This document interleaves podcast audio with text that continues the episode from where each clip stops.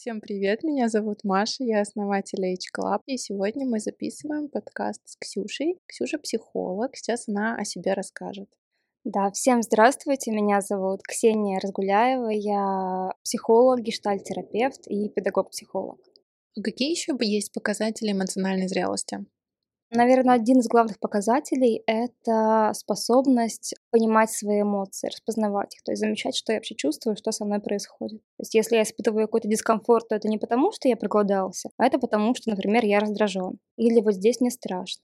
Также это про а, способность выдерживать какие-то свои сильные переживания и не стараться их сразу отреагировать. То есть если какой-то человек, например, меня разозлил, я не иду сразу там крушить что-то или кричать, или бить посуду. Я эти эмоции сначала как-то внутри себя обработаю. То есть пойму вообще, о чем они, про что они, и только потом уже отреагирую. То есть моя реакция будет обработана моим разумом. Это будет не просто ответ на какой-то стимул. И это еще про ну, способность как-то принимать себя, хорошо к себе относиться.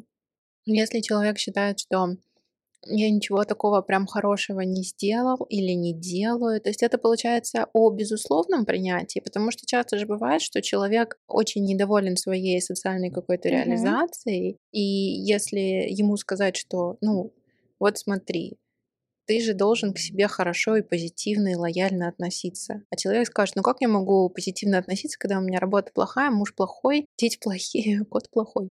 Люди же очень часто к себе жестоко относятся, mm-hmm. и при этом они считают, что это очень логично и очень рационально, исходя из того, что они не в тех условиях в данный момент, как им кажется, они должны быть. Mm-hmm. Mm-hmm. Знаешь, что очень верное слово выбрала жестокие. Ну, жестокое отношение. Оно правда жестокое, и не очень понятно, на чем такая жестокость основана, потому что если такой человек встречает ну, другого человека, находящегося в такой же ситуации, к нему будет относиться намного более лояльно, с большей эмпатией, с большим пониманием. Но, как правило, к себе мы относимся хуже, чем к другим в схожей ситуации. И это связано, конечно же, с тем, как к нам в детстве относились родители и социум. Здесь, наверное, было бы уместно сказать про внутреннего критика. Это такая вот, ну, структура, которая, конечно, отчасти нам важна и нужна, потому что критика к себе — это признак психического здоровья, с одной стороны, но когда этой критики слишком много, то, правда, мы получаем вечное недовольство собой, своей жизнью и всем прочим. Потом, наверное, это сказывается на общем состоянии и приводит к той же депрессии. Да, да, вполне может быть. Ну, еще вот тот, тот пример, который ты приводила, если бы человек, вот, допустим, мне бы сказал, что он всем недоволен, там, и котом, и мужем, и квартирой, и прочим, но я бы спросила его, хочет ли он что-то с этим сделать. Вот, кстати, mm-hmm. да, это тоже очень важный вопрос. Я думаю, что нам стоит это обсудить. Если человек недоволен, но и не хочет ничего с этим делать, такой сразу тупик, да, получается? Ну да, как будто бы какой может быть из этого выход? Оставаться на месте. И быть недовольным? Возможно, рано или поздно эта ситуация как-то накопится и что-то изменится. Потому что если человек э, находится в этом месте, значит ситуация пока что для него выносимая. И он захочет что-то изменить, когда она станет невыносимой. Но это важно заметить, что для меня это уже стало невыносимым, и для этого нужно обращать внимание на себя, на свои чувства, свои переживания. Допустим, как ситуация там, домашнего насилия, многие же говорят, там, почему вот она не уходит. Потому что нет чувствительности к себе, нет mm-hmm. понимания того, что то, что со мной происходит, это ненормально. То, что оказывается мне больно, когда меня бьют. Для многих это такое тоже откровение, потому что в опыте этого было много, даже в детском. И это уже внутренне mm-hmm. нормализируется, и человек да, считает, да. что ну типа ну бьют и бьют. Да, для нас э, нормально то, что считается привычным. И если mm-hmm. с детства мы выросли в такой деструктивной семье, то и когда в нашей семье, собственно, уже начинается что-то не очень такое хорошее и приятное, для нас это не в новинку, в общем-то. Ну тогда тоже вариант идти только к психологу и осознавать, осознавать. Еще здесь очень важно заручаться поддержкой, потому что ну, этой поддержки внутри ее не хватает, mm-hmm. потому что человек очень уязвим, очень травмирован, и здесь, ну, самому, конечно, из этой ситуации не выбраться, если мы говорим про домашнее насилие. А ты много работаешь э, с людьми, которые сталкивались с домашним насилием? Не скажу, что много, но случается, да. И что ты обычно делаешь в терапии? С чего начинаешь терапию? Наверное, с того же самого, с научения человека обращать для кого-то впервые в жизни, может быть, внимание на себя, свои чувства и э, разрушение вот этой идеи, что это нормально, так все живут, и, в общем-то, ну, я могу так еще прожить какое-то mm-hmm. время. Научить, научить не быть терпимым, не быть толерантным к тому, что, ну, с тобой что-то не то происходит. Я думаю, что вообще всем очень важно, ты правильно сказала, не быть толерантными к тому, что происходит что-то не так, и действительно опираться на свои чувства, на свои ощущения. И если кажется, что что-то не так, что что-то не то, действительно анализировать и заменять свои паттерны на более ресурсные. Да, если получается. Ну, иногда для этого хватает только своих сил, иногда, mm-hmm. если мы говорим про ту же ситуацию насилия, то ну, необходима поддержка других людей. Давай с тобой поговорим о переезде в другую страну. Mm-hmm. Как человек может принять это решение, особенно учитывая, что многим очень страшно, у многих детская позиция, как мы с тобой mm-hmm. уже поговорили, обсудили. Как на это решиться, что рассмотреть, какие факторы, и как потом, даже уже приехав в другую страну, чтобы это тебя психически не разрушило, и чтобы ты остался стабильный, стабильный психически. Угу. Мне кажется, здесь очень важно ну, еще для начала определять, в каких условиях уезжает человек. Если это был какой-то долгожданный переезд в страну, которую ты выбрал за, не знаю, за много лет, ты туда стремился, все про нее узнавал, это одна история. А если ты спешно бежишь из своей страны, потому что там становится опасно, и уезжаешь туда, куда ты не хотел бы ехать, например, многие едут сейчас, ну, даже у нас из России, там, в Монголию или куда-нибудь еще, то есть это не было страной мечты, но люди уезжают туда. То есть две совершенно разные ситуации и два совершенно разных периода адаптации. Конечно, второй менее ресурсный, но здесь, наверное, и в том, и в другом случае важно понимать, ну, от чего я уезжаю и к чему я еду. Потому что если концентрироваться только на первом, то кажется, что уехать невозможно, я теряю слишком много. Это точно так же, как уходом из отношений. Если я буду думать о том, что я потеряю, то ну, невозможно уйти слишком больно, слишком много я оставляю позади. А если я думаю, к чему я иду, ну, это совсем другая история. То есть я вижу перспективы, я вижу то хорошее, что меня ждет, что меня манит, и, может быть, чего я жажду. И тогда э, этот переезд, переход, он более приятный и легкий. Главное видеть впереди возможности. Да, Но да. слушай, это действительно тоже о позитивном взгляде, потому что если человек находится в таком состоянии депрессии, я думаю, mm-hmm. что априори его взгляд будет очень такой, знаешь, через фильтр негатива, mm-hmm. и человек mm-hmm. будет думать, что вот там вот очень будет плохо, но и здесь очень плохо, и тогда, ну, это тоже ситуация такая, как будто бы безвыходная. Да, да. И в депрессивном состоянии, как я уже говорила, есть такое негативное восприятие себя, ощущение того, что я маленький, я слабый, я не справлюсь. И все вот эти перемены, которые происходят вокруг, они ужасные, они пугают, они такие громадные, и не ждет ничего хорошего. Ну, конечно, если человек будет переезжать куда-то, то есть такие серьезные испытания проходить в жизни в такой нестабильный период, то ну, ему может стать сильно хуже. Лучше для этого уже походить к психологу, быть проработанным и быть морально готовым переезжать куда угодно. Да, да. Ну или хотя бы начать прием антидепрессантов после посещения врача-психотерапевта, потому что ну, медикаментозным лечением мы тоже не советуем пренебрегать. А ты часто своим клиентам выписываешь антидепрессанты? И в какой момент ты понимаешь то, что ну, человеку это реально прямо нужно, необходимо, и без антидепрессантов его психическое состояние может очень сильно ухудшиться? Ну, поскольку я не врач, я не имею права выписывать антидепрессанты, я могу советовать только обратиться к врачу-психотерапевту, mm-hmm. ну, психиатру. В тот период, когда я работала с депрессивными клиентами, когда их очень много у меня было, я, конечно, каждого первого точно отправляла. Mm-hmm. И каждый второй приходил с диагнозом тревожно-депрессивное расстройство или что-то еще. И я обычно не советую пренебрегать антидепрессантами, если они назначены, потому что бывают ситуации, когда человек, не знаю, полгода ходил к психотерапевту, ну, психологу, психотерапевту, а потом э, вдруг кто-то ему посоветовал обратиться к психиатру, и он начал принимать таблетки. Через неделю ему стало лучше. Он, он говорит, что чем мы полгода здесь занимались, я так плохо себя чувствовал, хотя мог почувствовать себя хорошо. Но если возвращаться изначально к твоему вопросу про переезд, есть даже теория, которая раскладывает период адаптации по этапам. Ну, первый этап — это этап эйфории, когда мы только приезжаем в незнакомое место, мы новое, и оно лучше нашего предыдущего, и мы счастливы, мы рады, и все нам кажется прекрасным и замечательным. Конечно, этот этап проходит, и начинаются другие этапы, когда мы пытаемся освоиться в этом незнакомом месте. И мы теряем свой социальный статус, потому что на прошлом месте, возможно, мы что-то из себя представляли и какое-то место занимали, а здесь мы как бы никто мы теряем часто свое финансовое положение, мы теряем связи. И это действительно очень так негативно отражается на психике многих людей. И, наверное, просто важно понимать, что это этап, и он пройдет.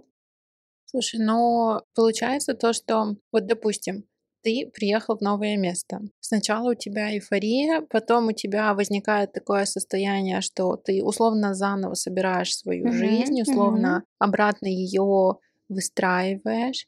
Потом уже, я так понимаю, твое эмоциональное состояние зависит от того, насколько ты смог адаптироваться угу. и насколько все происходит так, как ты считаешь правильным и нужным. Ну, в общем и целом, да. В частности, про адаптацию, если говорить, то важный этап — это все таки попытка как-то интегрироваться в культуру. То есть не жить особняком, что вот, допустим, как эти китайские кварталы в США, там, Чайнатауны, когда они вроде приехали в другую страну, но живут, продолжают какой-то своей каким-то своим вот социумом отдельным. И важно понимать, что этот период, он у всех протекает с разными какими-то аффектами. Кто-то становится очень раздражительным, кто-то становится очень плаксивым, кто-то впадает в ту же там, депрессию, уныние, апатию и прочие вещи.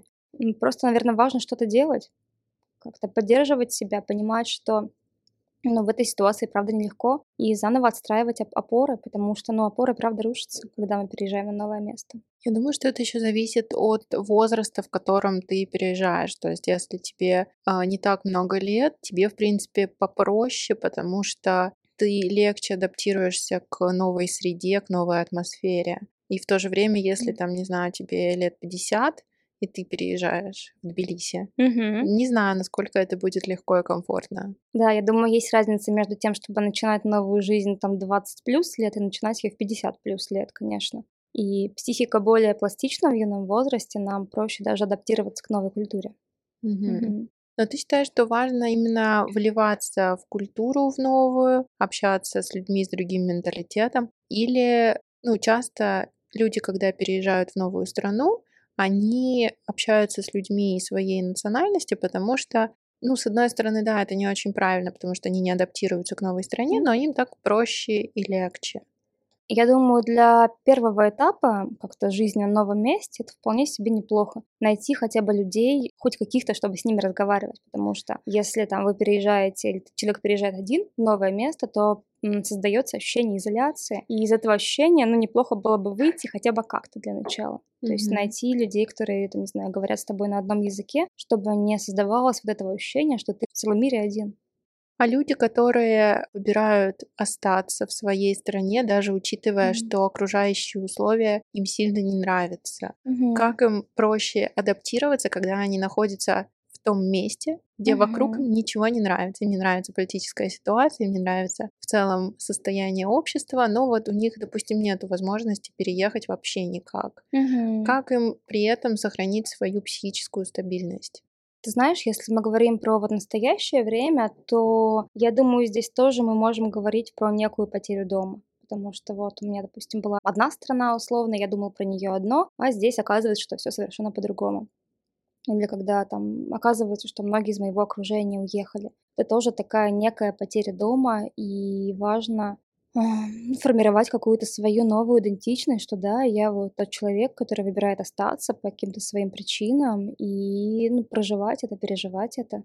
Ну, кстати, я знаю, что в психоанализе образ страны очень коррелирует с образом матери. Угу. То есть, если условно страна оказалась плохой, люди это очень сложно воспринимают, потому что образ матери становится типа мама плохая, мама угу. меня предала, и она не такая, какой казалась. Да, и это очень глубокое потрясение тогда для людей на очень глубоком уровне. Угу. Угу. А что с этим можно сделать? Ну, тоже такой непростой вопрос, потому что, ну, это остается только принять, наверное. Что вообще такое принятие глобально? Наверное, принять это понять, что, ну, похоже, все вот так. оно, оно так есть, и оно не изменится. Это не потому, что кто-то плохой, например, а просто, но потому что, ну, потому что вот так. То есть, допустим, что, не знаю, мама в детстве не была со мной достаточно нежна не потому, что она плохая и не любит меня, а потому что у нее просто, ну, нет этого ресурса а, или нет этого умения быть нежной. Но она не заточена под это. И принятие это значит, ну, как-то смириться с этим. Понять, что вот да, похоже, это так. Ну, окей, теперь а, я никак не могу на это повлиять, но я волен решать, что мне дальше делать с этим. Ну, уже Мгм. учитывая мою жизнь. Но получается, что принятие это когда ты перестаешь эмоционально очень сильно относиться к каким-то травмам, каким-то ситуациям, допустим, из детства, и ты понимаешь, что ну да, так было, и теперь я уже могу выбирать, как я могу с этим жить дальше.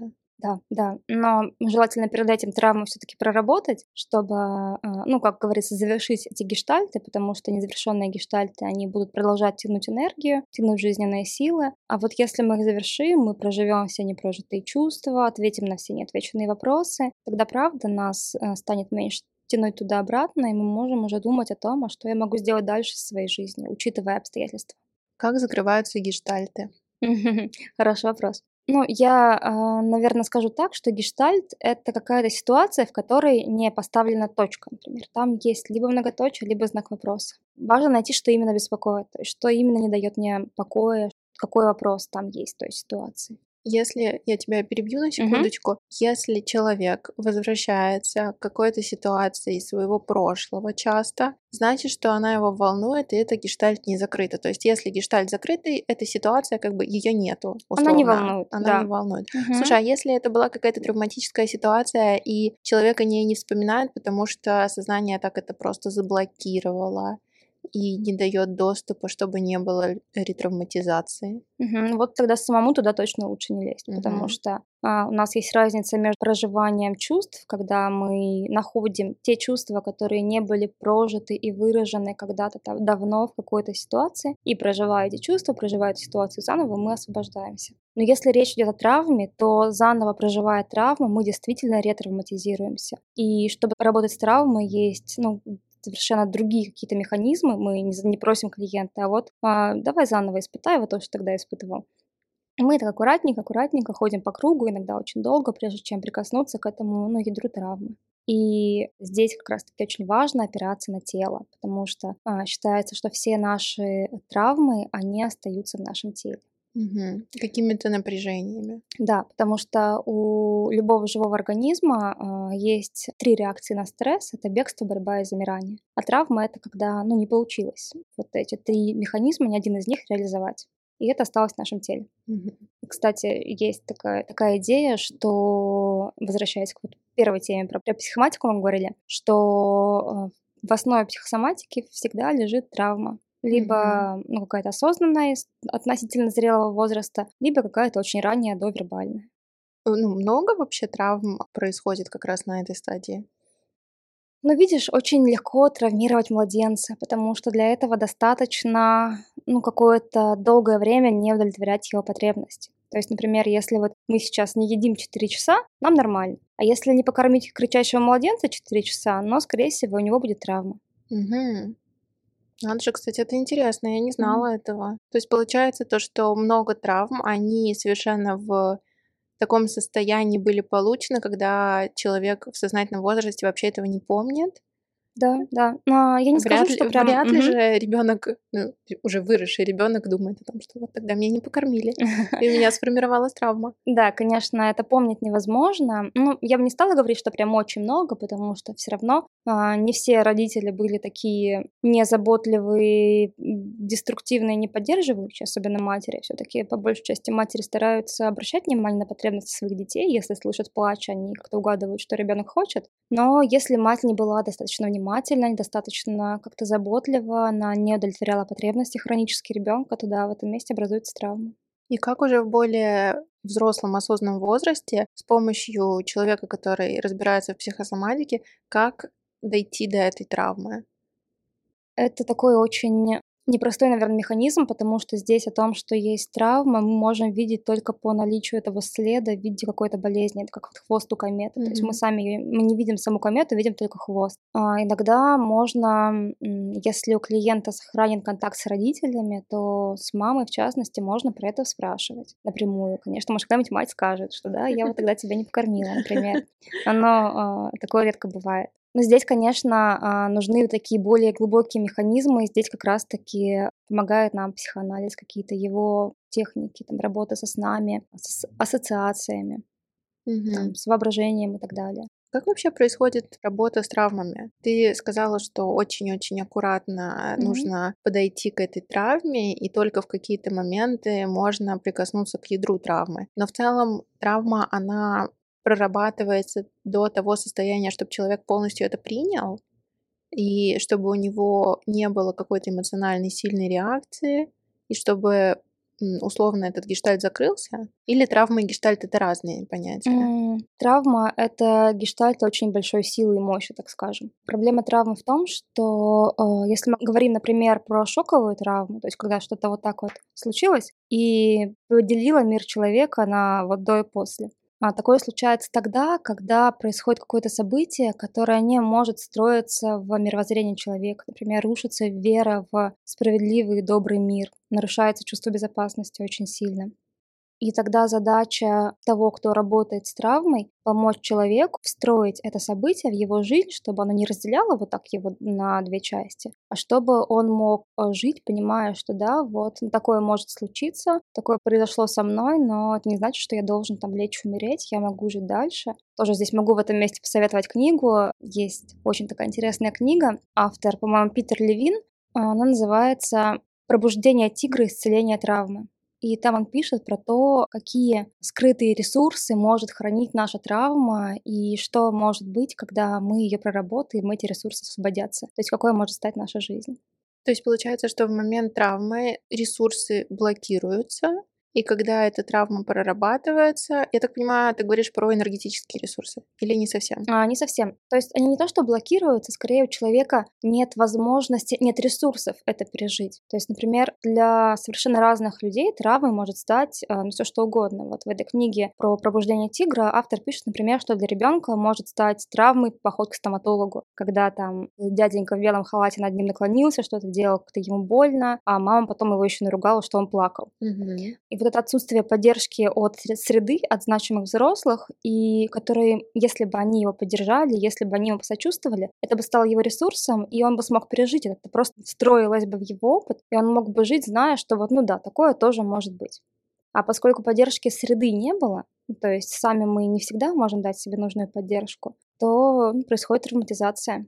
Слушай, а от чего зависит, как человек прореагирует на какую-то травмирующую ситуацию. То есть это же какой-то очень бессознательный, но выбор, потому что один человек э, в одной ситуации прореагирует одним образом, другой человек в этой же ситуации может вообще по-другому прореагировать. Один будет считать это травмой, а другой будет считать это, ну, типа так, что-то случилось, вообще неважное. Ну, ты знаешь, я, наверное, начну с, немножко с другого, отвечать на твой вопрос. Есть такая теория, что существует три выхода из травмы. Это, как я уже говорила, психосоматика. Второй выход — это депрессия, и третий выход — это зависимость. Ну, как правило, химическая, но может быть и эмоциональная. То есть человек может пойти по вот трем этим путям. И, конечно, особенно если человек выбирает на каком-то бессознательном уровне даже не бессознательном, а неосознаваемом уровне выбирает зависимость, то вот получить доступ к этой травме, к тому, что вот что-то тогда произошло, что похоже меня ранило, но очень сложно бывает. А почему человек может выбрать бессознательную зависимость? И вообще вот я просто не знала mm-hmm. эту концепцию, mm-hmm. и мне стало очень интересно, как взаимосвязана травма и последующая зависимость. С этой травмой человеку очень тяжело жить. И зависимость — это такой способ не соприкасаться с каким-то своим психическим материалом. То есть не погружаться в себя, особо не чувствовать, не переживать. То есть он может выбрать алкоголь или наркотики, или какие-то беспорядочные половые связи. То есть все что угодно, чтобы эту боль, эту пустоту не ощущать. Угу. Это правда помогает, ну, как-то приглушить это состояние. А ты считаешь, часто вообще а, вот ну, на твоей практике а, какие-то зависимости сформировались именно как последствия травмы? Или они могут быть просто изолированные? Ну, все зависимые люди, которых встречала я, они имеют в анамнезе какую-то травмирующую ситуацию. Но надо сказать, что я с химически зависимыми людьми не работаю. То есть, mm-hmm. несмотря на то, что, в принципе, там есть чем работать и можно работать психологу, но с ними бывает очень сложно выстраивать контакт, потому что они из него сбегают. А почему избегают? Вообще, почему человек э, при психотерапии может выбрать избежать из контакта? и уйти с терапии? Потому что контакт может пугать, потому что э, может быть такое, что мы начали приближаться к какой-то очень тяжелой, страшной ситуации. Может быть такое, что человек не видит результата, которого он хотел бы видеть, он разочарован. И плюс очень, э, если мы говорим про зависимых, то им очень сложно соблюдать границы терапии. То есть граница — это сеттинг, то есть что мы приходим в определенное время, уходим в определенное время, платим такую-то сумму, ну и другие границы, которые обозначает терапевт, у каждого они свои. Вот. И для людей зависимых у них есть проблемы с границами, поэтому ну, им сложно в этом месте. А почему у зависимых людей проблемы с границами могут возникать?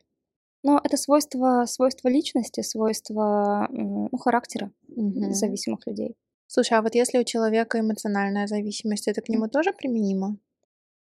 Ну, ты знаешь, да. Да, потому что, ну, вот эмоциональная зависимость это когда как раз-таки, ну, не существует личных границ между мной и тобой, мы одно целое. Мгм. Расскажи про эмоциональные границы, почему важно их выстраивать, соблюдать, что может быть, если ты этого не делаешь. И, наверное, пару слов, может быть, о созависимых отношениях. Наверное, я начну с того, что границы нужны для хорошего контакта. Мгм. а, такого хорошего, уважительного, продуктивного контакта, где я это я, и ты это ты. То есть я понимаю, что я отдельный человек со своими потребностями, ты другой человек со своими потребностями. И чтобы как-то наши, если у нас вдруг каким-то чудом есть совместные потребности, мы должны встретиться, их обсудить и как-то их удовлетворить. Ну, допустим, ты меня пригласила сегодня на запись, я была рада а, сюда прийти, у нас интересы совпали, мы пришли, и мы что-то создаем Мгм. вместе. Но если бы, допустим, у меня не было границ, и ты бы просто сказала мне, вот приходи сюда в такое-то время, я просто бы пришла, а, то... Но без удовольствия. Да, но без удовольствия, ну, вряд ли что-то хорошее бы из этого получилось. Ну да, да, понятно. Ну, в отношениях вообще это очень важно, действительно. Но много людей выбирают подстраиваться, и они думают, что они этим, наоборот, сохраняют отношения, и если они пойдут навстречу к партнеру, даже при том, что они сами не хотят этого делать, Мгм. Они думают, что это, в принципе, очень даже хороший вариант. Постоянно не учитывать свои потребности и делать только то, что хочет другой человек. Да, и здесь такая не совсем очевидная проблема в том, что а, хронически неудовлетворенные потребности вызывают много агрессии. Угу. И поэтому, если я очень много подстраиваюсь под своего партнера, я в конце концов начинаю его очень тихо ненавидеть. И открыто... А потом уже не тихо. Да, потом уже не тихо, да. И может быть такое, что есть табу на выражение открытой агрессии как-то заявлять о своих правах, о своих границах, о том, что, чего я там хочу, не хочу. И поэтому ну, в отношениях появляется очень много пассивной агрессии, которые, так как ядовитый газ, их э, ну, разрушают. Ну, то есть важно говорить всегда о своих потребностях и говорить, mm-hmm. что вот это мне не нравится, а это мне нравится. А люди, которые не умеют выстраивать границ, получается, что они все время избегают вот этого обозначения своих потребностей. Да, и это может быть связано еще и с тем, что человек боится идти на конфликт угу. по каким-то причинам. Но проблема в том, что если мы не говорим о своих потребностях, то другой человек не может их понять и не может дать нам то, чего нам нужно, потому что все-таки мы не телепаты. И если я не говорю о своих потребностях, то у меня нет Точнее, не то чтобы нет, мой шанс того, что потребности мои будут удовлетворены другим, а, ну, они сильно понижаются. Угу. А про созависимость? А ты знаешь, что, в принципе, ну, то же самое. Это когда вот нет нас двух, как двух отдельных людей, другой человек является дополнением, как будто бы. Он является кем-то, с кем мне, ну, без кого мне невыносимо. И он является тем, кто отвечает за мои чувства и мои потребности. То есть один из критериев зависимых отношений в том, что не я, а мой партнер отвечает за мое эмоциональное состояние. И, соответственно, я отвечаю за его эмоциональное состояние. Ну, то есть здесь тоже встреча такая не очень возможна. Слушай, ну мне кажется, это прям очень распространенная проблема. Mm-hmm. И очень у многих людей есть проблемы с выстраиванием границ. И часто действительно есть такое, ну, ты знаешь, мне кажется, это даже распространено вообще вот в таких популярных и тренингах, и марафонах, то, что женщинам советуют подстраиваться, Мгм. поменьше идти на конфликт, поменьше высказывать свои истинные эмоции. И, в принципе, конечно, в долгосрочной перспективе, мне кажется, это рушит отношения. Да, ты совершенно права. Это такое, ну, забивает на свои чувства, на свои переживания. Но это начало конца, потому что, как минимум, я перестаю быть тогда интересной своему партнеру. Потому что если все-таки он хотел бы быть в контакте с какой-то отдельной личностью, а я начинаю подстраиваться и на все говорит «да, дорогой», то оно рано или поздно потеряет ко мне интерес. Ну хорошо, а допустим, ты говоришь про свои потребности, Мгм. и другой человек тебе говорит нет. Это все фигня, мы будем делать по-другому. А Не нравится, давай расставаться. Да, вот здесь уже получается интересно, потому что тогда оказывается, что я нахожусь в отношениях с человеком, которому плевать на мои потребности плевать на меня. И дальше, ну, наверное, я должна сделать выбор. То есть хочу я быть в таких отношениях, готова я в них быть или нет. А это вот как раз-таки то, чего избегают, ну, незрелые люди делать выбор. Мгм. Но я так думаю, то, что люди, которые предпочитают оставаться в таких отношениях, это же из-за того, то, что они сами к себе относятся с таким пренебрежением, и они сами не знают своих каких-то эмоций и потребностей, и Мгм. поэтому они в какой-то мере перекладывают вот это вот на своего партнера и надеются, что он о них позаботится, а он тоже не заботится. Мгм. И здесь, наверное, можно вспомнить про треугольник Карпмана, который жертва, тиран, спасатель. И, ну, позиция жертвы, она, конечно, очень неприятная. Я искренне считаю, что никто из нас не мазохист, никто не получает удовольствия от боли. Но в этой позиции все-таки есть свои выгоды, но и в том числе, что я не несу ответственности тогда. Мгм. То есть и э, это он от меня ушел не потому, что вот со мной что-то не так, ему со мной неинтересно, а потому что он вообще-то сволочь. Это вообще объяснение для всего. Да, да. Слушай, ну, а, по-моему, меняются роли в треугольнике Карпмана. Да, да, есть такой феномен, что в треугольнике, как правило, меняются роли. Мгм. А почему так происходит? Такая динамика, потому что, может быть, ты слышала про круг насилия тот же самый, когда Нет, не слышала. это если мы опять вернемся к теме того же домашнего насилия, есть такое понятие, как цикл насилия или круг насилия, когда сначала в паре ну, все хорошо, потом начинает накапливаться напряжение, потом это напряжение вырывается через какое-то насилие, либо там физическое, либо какое-то еще эмоциональное. Потом партнер начинает сожалеть о том, что он натворил, очень сильно извиняться, наступает период медового месяца, и потом снова все хорошо, и снова накапливается напряжение. И вот такой круг, а в него люди упадают раз за разом. И даже в этом кругу можно проследить, как меняются позиции каждого человека. Сначала она жертва или он, а потом он становится тем, кто обвиняет, говорит, вот ты так плохо со мной поступил, такой нехороший, ну и так далее. Это же какие-то особенности психики, которые активизируют такой круг насилия или треугольник Карпмана. Потому что, ну, не все же люди попадают в такие негативные паттерны. Да, я думаю, что не все, но очень многие. Мгм. На самом деле треугольник Карпмана, он вышел из концепции Эрика Берна. Он создал теорию транзактный анализ и в нем разобрал взаимодействие людей по ролям. Ребенок, взрослый родитель. То есть внутренний ребенок это как раз оттуда. Эта концепция, в свою очередь, выросла из теории Фрейда про э, сверхя, оно и ид, эго, суперэго. Мгм. Мгм.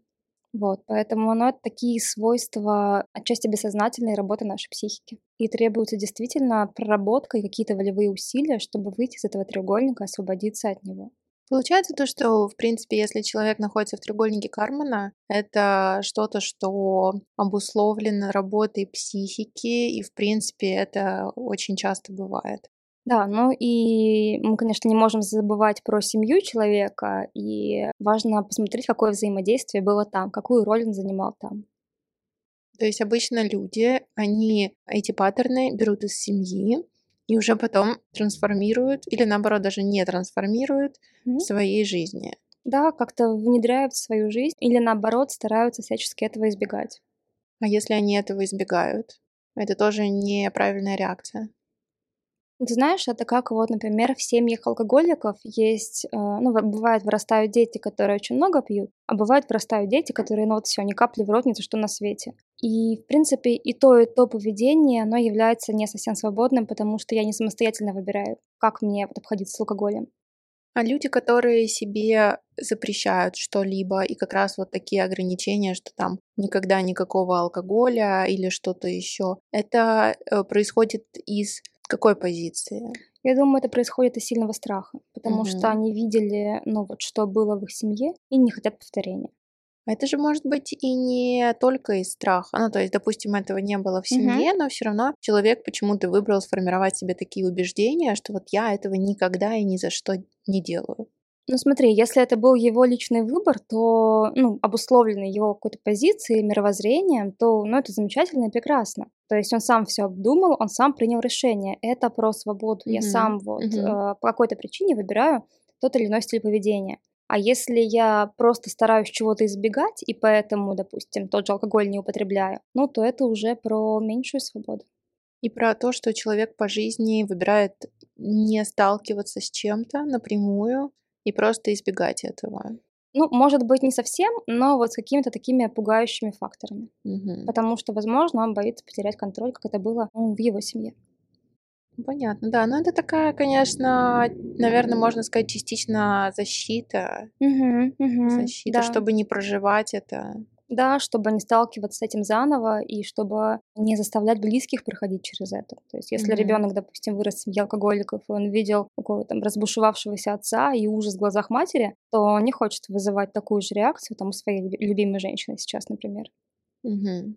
Ну да, в принципе, это логично, что так это и происходит. Мгм. Расскажи о своем мировоззрении, во что ты веришь, какие-то основные концепции. Хороший вопрос.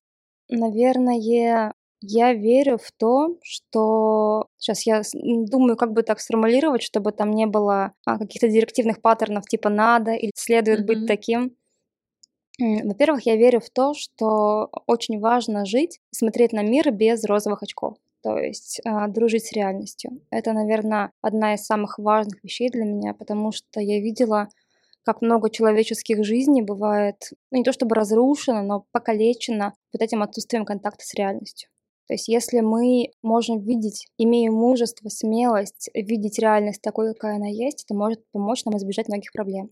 То есть я могу выйти вовремя из отношений, которые являются бесперспективными, вместо того, чтобы тратить на них, там, не знаю, 10 лет своей жизни в надежде, что что-нибудь когда-нибудь изменится.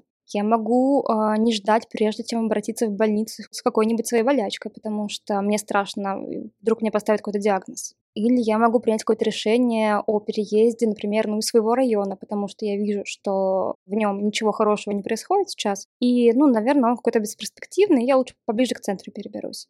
Ну и таких примеров очень много в нашей Мгм. жизни.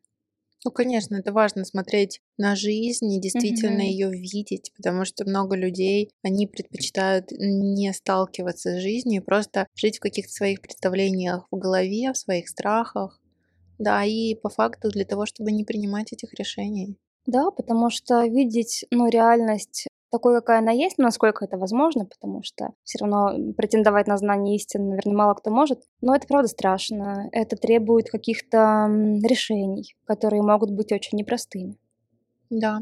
И какие еще есть М, вещи, в которые ты веришь? Я верю в абсолютный, наверное, приоритет прав и свобод человека. То есть я считаю, что ничего не может быть важнее, чем человеческая жизнь, его свобода и его права.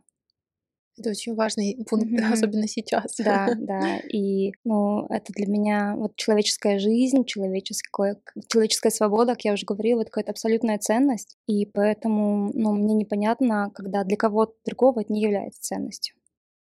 Да, к сожалению, для Да. многих, наверное, такое, такое есть. И что-нибудь еще?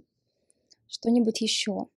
Еще, наверное, я верю в то, что нужно, несмотря ни на что, находить силы и верить в что-то хорошее и доброе впереди.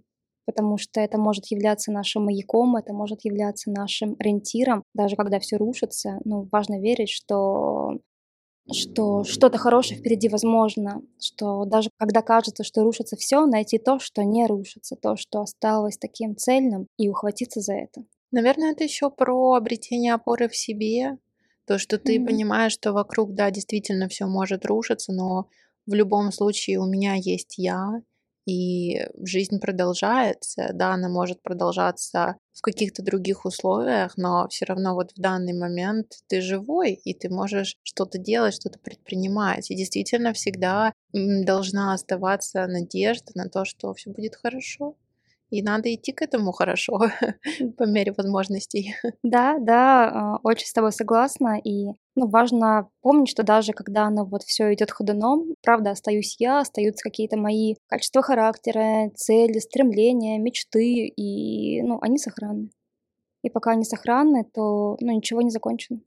Главное, чтобы они оставались сохранными. Да, это важно. И не разрушались. Что ты можешь сказать людям, которые нас послушают? Какие-то важные вещи, которые ты считаешь, они должны знать, должны услышать? Угу. Ну, наверное, я хочу, во-первых, сказать две вещи. Первое — это что важно иметь смелость уходить оттуда, где тебе плохо. Будь это работа, будь это отношения, или там город или страна что можно бесконечно пытаться себя убедить, что нет, мне хорошо, что я должен что-то такое сделать с собой, чтобы мне здесь нравилось, там, на этой работе, например. Но если там условно моя нога в капкане, то что бы я ни делал с своей другой ногой, мне не станет менее больно, пока моя нога в капкане. И очень важно иногда из этого капкана свою ногу все-таки вытащить. Такое мое тоже жизненное кредо, потому что я являюсь сторонником таких, ну, перемен. Иногда изменить свое состояние можно, правда, только переместив себя в другие условия. Ну, конечно, в принципе, состояние, оно же очень зависит от того, где ты находишься, с кем ты Мгм, мгм. находишься. И не все можно изменить Да, да. окружающее только своим внутренним состоянием. Ну, то есть, если ты себя действительно всегда убеждаешь, что все прекрасно, а на самом деле все не прекрасно, реальность не может измениться. Мгм. Какие-то глобальные важные вещи, и проще принять свое решение и действительно уйти из этой ситуации, которая Мгм. травмирующая. Да, я не знаю, было ли такое в твоем детстве, но в моем детстве такие были посылы, что если тебе что-то не нравится, там, а, твой класс, например, или твой коллектив, или что-то еще, то это с тобой что-то не так. Мне Но кажется, очень у многих были Мгм. именно такие посылы в Мгм. детстве. и важно в зрелом возрасте понять, что а, может быть, что это что-то не так с ними, а со мной как раз все хорошо. Да, да, М. конечно. И, наверное, второе, что я хочу сказать, я, знаешь, вспоминаю, что у меня на холодильнике висел магнитик, на котором было написано а, «Сегодня первый день остатка твоей жизни». И он такой экзистенциальный и мотивирующий для меня. И для меня это про то, что пока ты жив, ну, ничего не кончено. Что вне зависимости от того, в какой точке времени и пространства ты находишься, сколько тебе лет, никогда не поздно начать ну, делать то, что ты хочешь, и двигаться к той жизни, которой ты хочешь. Это очень, очень сильные слова, очень, я думаю, важные для всех, кто нас послушает, да. В любом случае, все будет хорошо, если, даже без если, просто все будет хорошо в любом случае. Идите туда, куда вы хотите идти, прислушивайтесь к себе, к своим истинным желаниям, и да, все будет прекрасно. Да, и вы всегда справлялись, потому что если бы вы хотя бы раз не справились, вас бы здесь не было. Это точно. Ксюш, спасибо тебе большое за нашу беседу. Мне было очень интересно. Очень все круто. Мгм. И я много нового для себя узнала. Спасибо большое тебе, что пригласила. Пожалуйста. Все.